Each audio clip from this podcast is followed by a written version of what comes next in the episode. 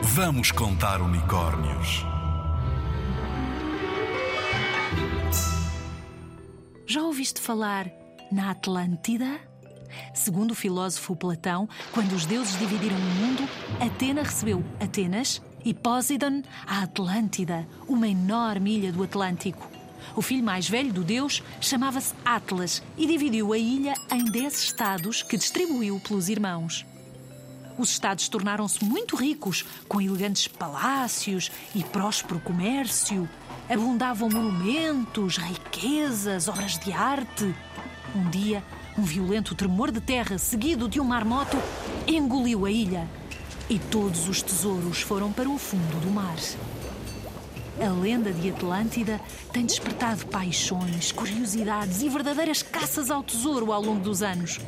Muitos gostariam de adivinhar a localização exata dessa ilha, mas até hoje não se sabe ao certo sequer se Atlântida terá mesmo existido.